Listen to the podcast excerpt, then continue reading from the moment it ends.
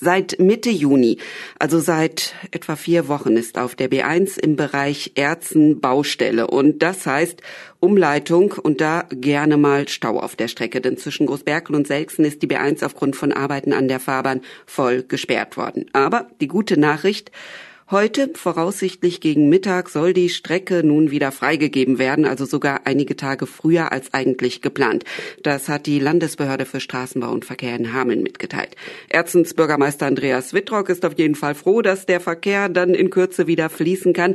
Denn in den letzten Wochen, da haben sich immer wieder Bürgerinnen und Bürger, aber auch äh, Mitglieder aus dem Rat über die Baustelle beschwert. Zum Beispiel über das ihrer Meinung nach langsame Arbeitstempo und die schlechte Beschilderung.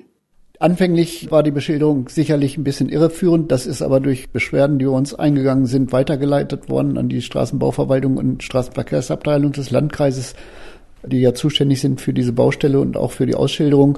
Und meines Wissens sind da Verbesserungen eingetreten, wenngleich man sagen muss, dass sicherlich immer wieder auch Autofahrer es gibt, die äh, aus manchmal unerklärlichen Gründen trotzdem versuchen, die Strecke zu fahren und sich dann, wenn sie vor dem Hindernis stehen, überlegen, wie komme ich wieder zurück.